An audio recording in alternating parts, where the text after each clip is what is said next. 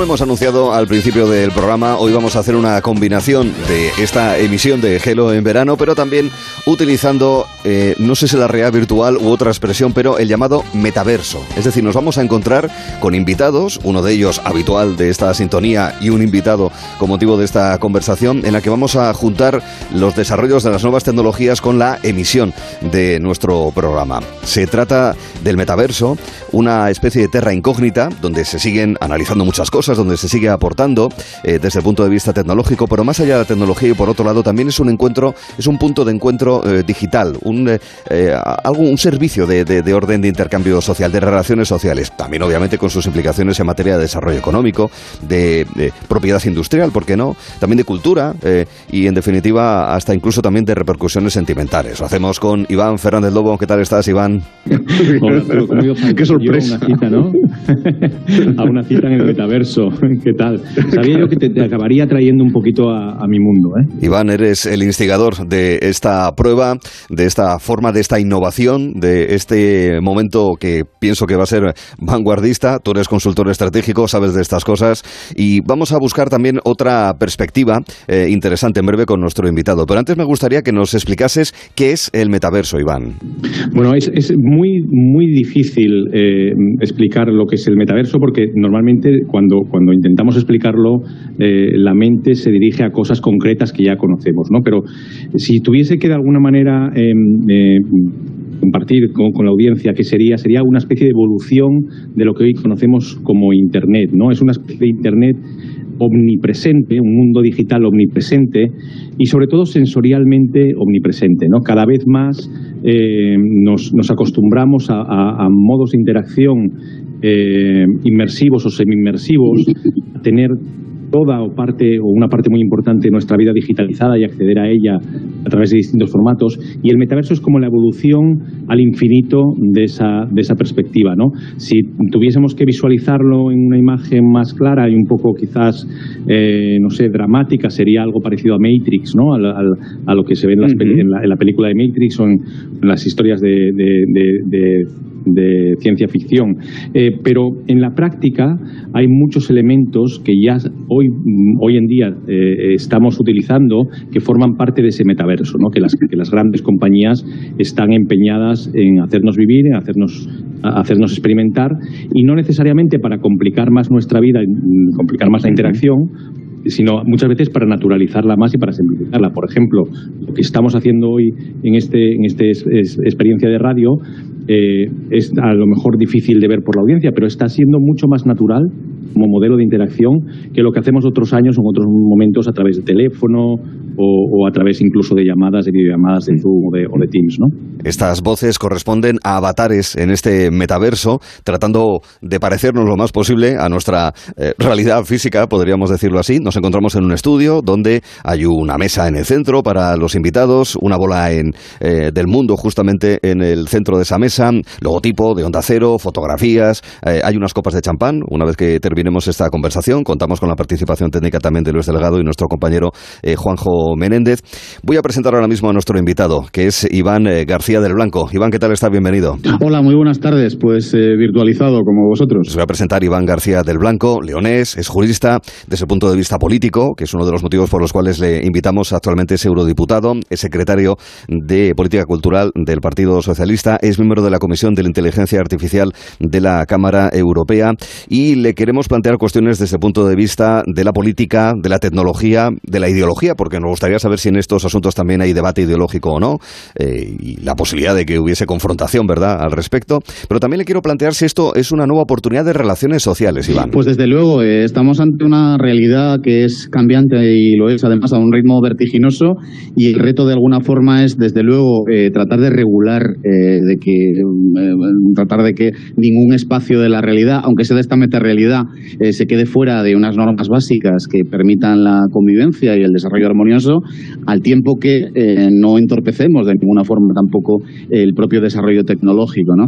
Es un reto, pero estamos en una sociedad que cada vez nos eh, combina muchísimo más a, tener esa capacidad adaptación al mismo tiempo que, tratamos de, actuar en tiempo real sin que nada pare. ¿no?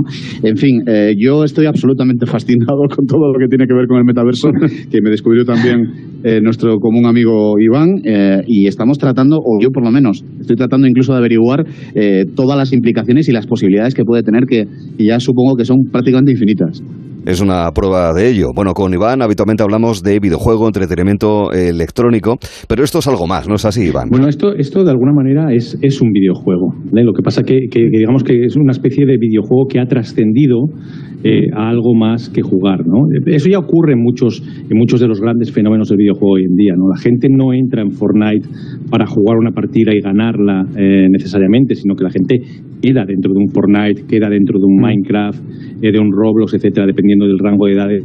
Son lugares, espacios en los que, como siempre decimos, la gente comparte cosas ¿no? y se comunica. y esto es una evolución de, de ese concepto, ¿no? una evolución traída también a una inversión, como decía antes, más sensorial a través de dispositivos de realidad virtual, pero prácticamente todo es posible aquí dentro. Y lo que creo que es muy interesante en este momento preciso en el que estamos, el que quizás no tenga sentido eh, que todo pase a funcionar aquí, ¿no? Pero sí que tiene sentido que comencemos a experimentar, como decía Iván antes, las posibilidades. Yo estoy muy interesado que particularmente el mundo de la cultura eh, eh, mm entre en estos espacios y vea cómo puede crear aquí dentro, cómo puede comunicarse con su público, ¿no? Cómo se pueden hacer aquí representaciones teatrales, cómo se pueden hacer eh, em, em, eventos culturales de todo tipo, eh, porque además esto no es, una, no es algo que vaya a sustituir eh, nada de lo que tenemos. a veces la gente me pregunta y dice, pero esto, esto realmente es como todavía peor ¿no? que el tema del Zoom, es decir, cada vez nos alejamos más. No es eso. Esto lo que nos permite realmente es eh, hacer más inmediatas las relaciones sociales de una manera más natural. No quiere decir que a mí no me encante irme a Bruselas y compartir con Iván eh, un café, unas charlas o, ir contigo eh, en Oviedo, en Madrid, donde estés y verte cara a cara, pero no siempre es posible. Cuando tengo que interactuar con vosotros de alguna manera en este preciso momento prefiero hacerlo de una forma eh, más natural, donde me pueda expresar mejor y donde pueda compartir delante de vosotros más cosas. Ojo, ahora estamos haciéndolo con avatares, pero ya se está experimentando y ya hay eventos reales y experiencias reales hologramas. Quiero decir, esto es simplemente un paso a una a lo que yo llamo, a mí me gusta hablar en lugar de realidad virtual de telepresencia. ¿no? La, tan muchas veces soñada telepresencia se está eh, definiendo en este preciso momento como es un lenguaje que vamos a utilizar y una herramienta que vamos a utilizar en lo cotidiano en los próximos años, está muy bien empezar a, experimentar ahora con ella. Vamos a ir hablando en los próximos minutos aquí en Gelo. Es una conversación abierta de esta situación eh, telepresencial. Eh, comentaba Iván García del Blanco sobre las implicaciones culturales de asistencia a teatros, a conferencias, a exposiciones. Eh, ¿Qué opina? Pues creo que efectivamente, como decía Iván, no se trata de que sustituya un modelo de experiencia que sigue estando a nuestra disposición y lo seguirá estando, sino de que complemente ese modelo y de que cree nuevas posibilidades. Hoy mismo, eh, yo estoy en León y estamos hablando eh, de esta manera real, cada uno en un lugar.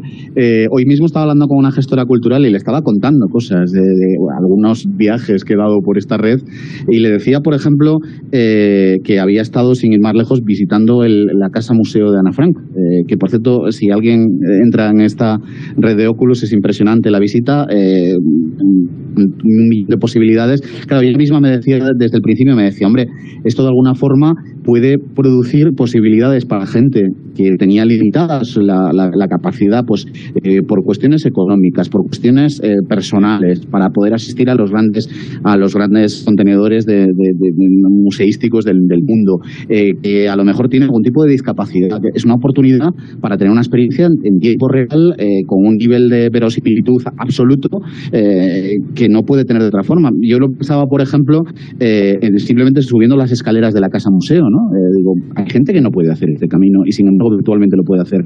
Es un ejemplo de un millón de posibilidades más que, podemos tener. Eh, ya, os digo que eso, esta gestora, que además es una gestora con mucha experiencia, entusiasmaba simplemente empezando a, anticipar qué cosas se podrían hacer en una red como esta. Eh, y con Iván hemos estado viendo alguna, alguna sala de exposiciones de, obras digitales, algunas de ellas que ya están registradas en la red y que ya tienen registro blockchain y ya se cotizan por millones de, euros. Es decir, que lo que hacemos, entiendo yo, es expandir nuestra realidad y las nuestras posibilidades un poquito más que lo que teníamos hasta, este momento.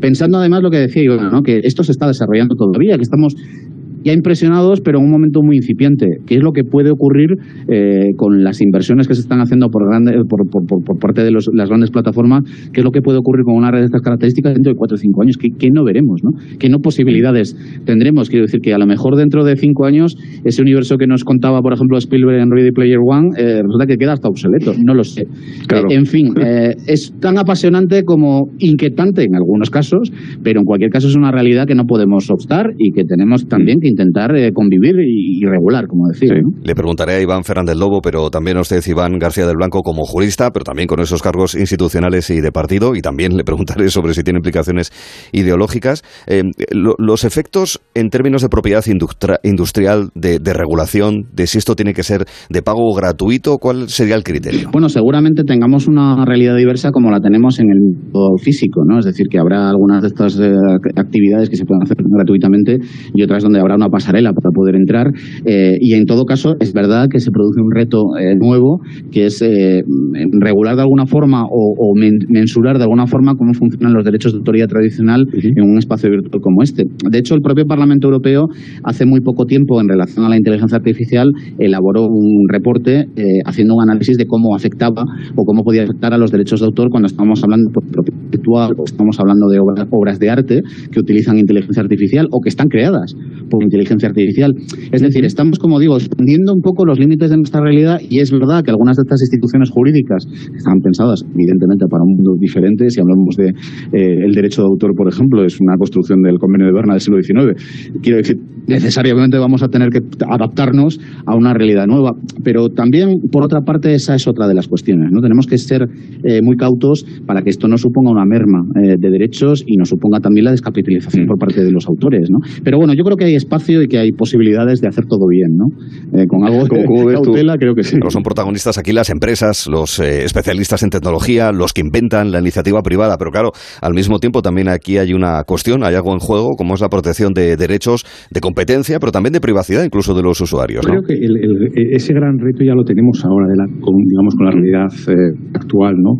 Pero cada vez más, cada vez más este, este, este metaverso eh, eh, va a, basarse en lo que nosotros individualmente, como usuarios del metaverso, podamos crear. ¿no? Entonces, mm, todo ese tipo, ese tipo de cuestiones ya no va a tener que ver solo con la autoría o la, o la propiedad intelectual de, cosas creadas por corporaciones o por, agrupaciones de, artistas, etcétera, sino que cada uno de nosotros va a crear eh, experiencias, contenidos. Va a ser, mm, mm, digamos, efectivamente los niños están creando en plataformas como Roblox eh, experiencias eh, culturales completas, juegos completos que se comercializan con la, con la propia moneda del, del juego.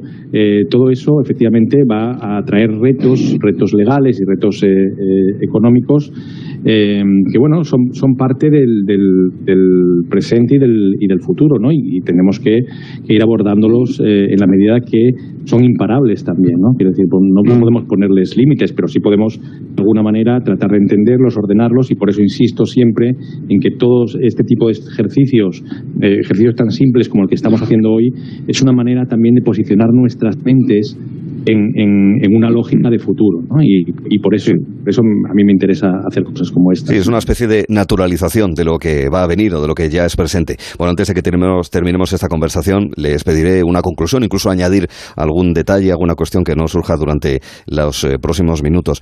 Eh, desde el punto de vista, les pido criterio desde el punto de vista económico-industrial, vamos a decirlo así. Por un lado, Iván García del Blanco, sobre las posibilidades económicas y también recordando que usted es eurodiputado, ¿cómo van las cosas en Europa en relación con con los que parece que siempre lideran estas cosas. En fin, Estados Unidos, países asiáticos como China, eh, como Japón. ¿Dónde está Europa? Bueno, la primera es verdad, es decir, que, que, supone, pues eso, como cualquier nueva tecnología, como cualquier nuevo espacio, pues supone posibilidades y tenemos que intentar pensar en cómo se pueden capitalizar esas posibilidades, ¿no? Y dar oportunidades. Incluso cuando hablamos de esa España vacía, vacía, ¿no? Cuando hablamos de esos territorios que tienen menos oportunidades, en fin, una vez que tengamos una buena red eh, de, internet, de, de conectividad, pues no tienen por qué generar ninguna diferencia estar, pues como estoy yo en León o, cuando estoy en Bruselas, es decir, no tiene por qué haber ninguna diferencia entre ambas cosas. La segunda que me parece muy, muy importante, yo en, esto estoy eh, bastante, eh, bastante insistente en las instituciones europeas, tiene que ver con la formación. Antes lo has comentado. Yo creo que necesitamos una ilustración digital para toda la población, no solo para las, las capas de la población que están más digitalizadas o que están más adaptadas a este tipo de medios, porque ya no es la utilización en sí del medio, es la comprensión de lo que supone el medio en sí y de cómo nos cambia el medio en sí, en no solo eh, nuestras posibilidades y nuestra forma de interactuar, sino incluso nuestro modelo de sociedad, porque estamos en, insertos ahora mismo en un cambio también vertiginoso de nuestras instituciones. Y eso de alguna forma tiene que ser consciente o tenemos que hacer que sea consciente en, la, mente de la gente con unos rudimentos básicos, no hace falta ser un, tecnólogo ni hace falta ser un experto, pero sí más o menos saber dónde estamos, a dónde vamos y en ese sentido tener la capacidad también de tomar decisiones desde el punto de vista democrático, ¿no? De tomar un partido, ¿no? de qué modelo queremos y, cuál nos convence más también cuando hablamos del propio eh, papel de los partidos políticos o los políticos o, la, o las propias instituciones. Y por último, ¿cómo estamos legalmente? Pues efectivamente desde el punto de vista tecnológico Europa eh, va un paso por detrás de cómo va Estados Unidos, pero lo más importante creo es que ahora sí que es consciente y se ha hecho autoconsciente de que eso es así y que es una realidad que tenemos que cambiar. Eh, hace muy poco se presentó la propuesta de la estrategia europea en todo el ámbito digital y también de la inteligencia artificial. Se prevé una inversión multimillonaria, pero sobre todo también se prevé una regulación completa, eh, omnibus, y que de alguna forma puede hacer también que el resto del mundo acabe adaptándose al canon europeo, como ocurre en otras cosas. Se dice muchas veces que Europa es. Eh, una superpotencia fundamentalmente en el ámbito de la regulación, porque es verdad que el ser un mercado eh, de 500 millones de personas, eh, que además es el lugar más próspero de la Tierra, al final las, compañías acaban adaptando su propia deontología a las normas que existen en, Europa. ¿no? Y en ese sentido, pues tenemos también que tener cierta flexibilidad para hablar pues con Estados Unidos, con, con, Asia, con, los lugares que están llevando a la delantera y ponernos de acuerdo en unas normas básicas. En cuestión de eh, unas, unos pocos meses, yo participaré además en una, en una delegación del Parlamento Europeo que va a ir a, a Washington a reunirnos con el COCOS eh, sobre inteligencia artificial, Congreso Senado de Estados Unidos, intentando también eso, eh, ponernos de acuerdo en unas cuestiones mínimamente básicas. ¿no? Pero bueno, como digo, estamos ante un fenómeno en el que no podemos perder el paso, no podemos pararnos a respirar, pero al mismo tiempo eh, tenemos que tener la, habilidad de poder discernir con cierta reflexión qué es lo que tenemos que ir, ir haciendo, caminando al mismo tiempo que hacemos cosas. Iván Fernández Lobo, también te pido un criterio sobre las posibilidades económicas también sobre la situación europea en este mercado, en este desarrollo tecnológico. Bueno, eh, a ver, yo mm, creo que, creo que el mundo va en una dirección, eh, las cosas van en una dirección. Eh, y Europa tiene que decidir si quiere apostar y quiere terminar entendiendo que, que, que, quiere ser una superpotencia también o formar parte de este, de este nuevo mundo y tener la predominancia que tiene que ha tenido hasta ahora también en este nuevo mundo digital, un mundo digital en el que eh, hay cuestiones, hay, hay organismos y hay, empresas que pueden llegar a tener más poder ¿no? de, de, ciertas formas que incluso naciones completas o continentes completos, ¿no? porque lo estamos viendo día a día, capacidad de influencia que, que tienen y, y cómo se mueven. Entonces tenemos que dar pasos desde cuestiones muy básicas para integrarnos en esa cadena de valor eh, como una parte activa de esa economía y no como meros consumidores, ¿no? que es lo que eh, siempre insisto. ¿no? Tenemos que ir eh, anticiparnos eh, y, formar parte activa de esa, de, esa, de la creación de ese, en el caso de hoy, lo que estamos hablando del metaverso, debemos darle forma a ese metaverso, ¿no? Nosotros, de alguna manera, en Europa, ser parte activa de esa creación. Y ahora, un pequeño paréntesis para usted, Iván García del Blanco. eh, la, ideología. ¿Aquí hay debate ideológico en el desarrollo de estas tecnologías? Bueno, como en todo, hay quien cree normalmente en más regulación y hay quien cree que esto tiene que ser eh, el salvaje oeste y un así quien pueda, ¿no? Eh, resumiéndolo mucho y, yendo a una, una simplificación. Pero sí, al final las discusiones se plantean muchas veces alrededor de qué cosas regulamos, eh, dónde ponemos los límites. con la inteligencia artificial, por ejemplo, hemos tenido un debate intenso alrededor de esta cuestión. Tengo que decir que hemos hecho un esfuerzo importante para mi sorpresa, hemos hecho un esfuerzo importante de todos los grupos y al final eh, la resolución que aprobó el Parlamento, que además fue una propuesta completa de regulatoria, por ejemplo, en, materia de inteligencia artificial, en la que yo fui ponente, eh, fue aprobada por una mayoría mm, muy eh, amplia, con muchos grupos políticos implicados, con lo cual creo que existe esa posibilidad de que nos pongamos de acuerdo de forma muy mayoritaria alrededor de cuestiones muy básicas. Y a partir de ahí es verdad es difícil, como estábamos hablando, estamos ante una tecnología que está en permanente evolución, es muy difícil que nos anticipemos a cada una de las características, posibilidades que pueden derivarse del desarrollo tecnológico dentro de unos meses o dentro de unos pocos años. Con lo cual tendremos también que tener normas que sean lo suficientemente flexibles para que se puedan ir adaptando también. Como digo, con el reto de eh, al mismo tiempo no entorpecer el desarrollo, ¿no? Eh, porque en otros sitios no paran eh, y, no atienden tanto como nosotros a cuestiones que tienen que ver con nuestros derechos fundamentales, con la privacidad. Pero bueno, somos Europa y somos democracia algo, es decir, porque para nosotros esto es capital y es importante, ¿no? Mm. por lo tanto, tenemos que esforzarnos lo suficiente como para que todo sea compatible, que, efectivamente creo que lo es, ¿no? Pero bueno, Iván ha, apuntado cosas que, son también interesantes y hay que tener en cuenta, ¿no? Yo también creo que, Europa no puede ser un simple consumidor, sino que tenemos que convertirnos también en, en un eje, una potencia también, y lo podemos ser. Por ejemplo, eh, incluso este desarrollo actual nos permite retomar carreras que perdimos en el pasado. Por ejemplo, si, pensamos en la carrera de los datos, ¿no? Bueno, ahora mm. con, la profusión del 5G, el Internet de las cosas, se van a multiplicar los datos disponibles por 5. Ahora la batalla es quién se va a quedar con esos datos, ¿no? Eh, ¿Para quién van a ser? ¿Van a ser otra vez para los Google o, vamos a tener la posibilidad en Europa de, poder almacenar esos datos, eh, poder administrarlos y poder incluso compartirlos, que en eso estamos mm. para el bien común, ¿no? Y para la mm. propia posibilidad de, competitividad de nuestras empresas. Mm. Y ahora lo que planteaba también, a modo de conclusión y también de añadido, por si acaso ha habido cuestiones que no han salido durante la conversación. Iván Fernández Lobo. Bueno, yo, yo, me quedaría, aparte de, aparte de lo que hemos hablado, en el hecho, en el hecho muy práctico y muy simbólico de que estamos realizando esta conversación mm. olvidándonos de, olvidándonos que no estamos eh, físicamente cara a cara, estamos avatar a avatar, pero la sensación es de estar físicamente presente, estamos realmente juntos, eh, están, a pesar de que estamos físicamente muy separados. ¿no? Yo creo que eso es de una potencia eh, humana brutal y que, y que tenemos que verlo como el avance que es, ¿no? Tenemos que verle la, parte positiva del, avance que es.